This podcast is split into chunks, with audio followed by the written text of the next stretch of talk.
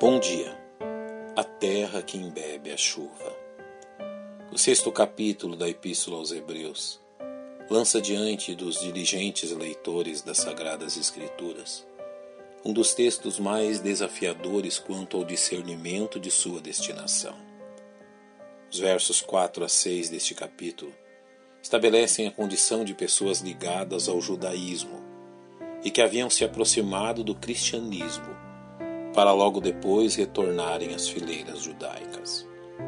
O que o autor desta epístola pretende em seu argumento é demonstrar a condição de tais pessoas, ao mesmo tempo que exorta os salvos a respeito do que Deus espera deles. Faremos bem, pois, em examinar esta verdade. Ao falar da condição daqueles que estavam retornando ao judaísmo, após tomarem conhecimento da verdade do Evangelho, o autor nos diz que há algo impossível em relação a eles, o que nos obriga a discernir o que exatamente lhes havia acontecido. O verso 4 nos diz que eles já uma vez foram iluminados, apontando para a função do Evangelho em iluminar o entendimento dos homens quanto à verdade em Cristo. Eles também provaram o dom celestial, ou seja, a revelação dada por Deus aos homens referindo-se novamente a Cristo e ao Evangelho. O autor nos diz que tais pessoas se tornaram participantes do Espírito Santo, referindo-se ao ministério do Espírito em convencer os perdidos do pecado, da justiça e do juízo. Notemos que em momento algum é nos dito que tais pessoas foram habitadas pelo Espírito Santo.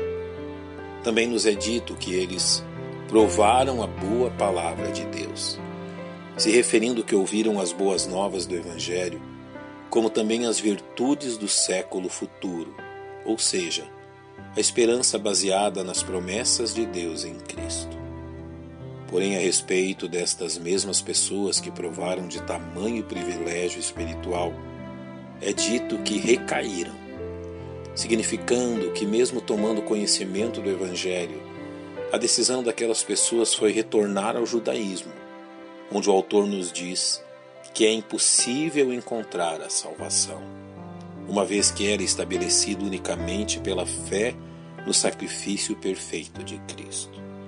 Notemos também que em momento algum é dito a respeito de tais pessoas que eles creram em Jesus Cristo.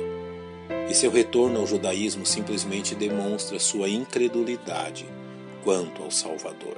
A exortação que vem logo a seguir a esta triste questão procura despertar os salvos quanto à sua responsabilidade diante de tantos privilégios espirituais concedidos por Deus a eles.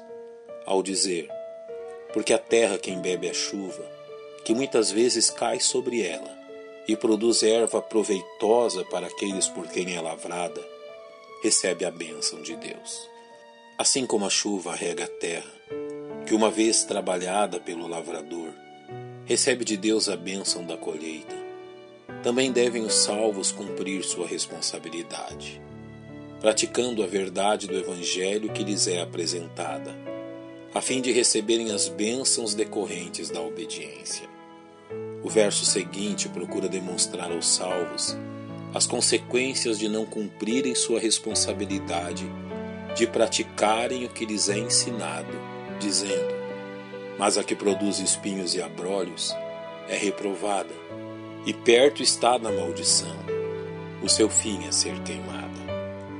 Com isto, o autor desta epístola demonstra que não basta, seja aos salvos, seja aos perdidos, apenas ouvirem o que o Evangelho tem a lhes dizer, sem que exerçam a fé em sua verdade.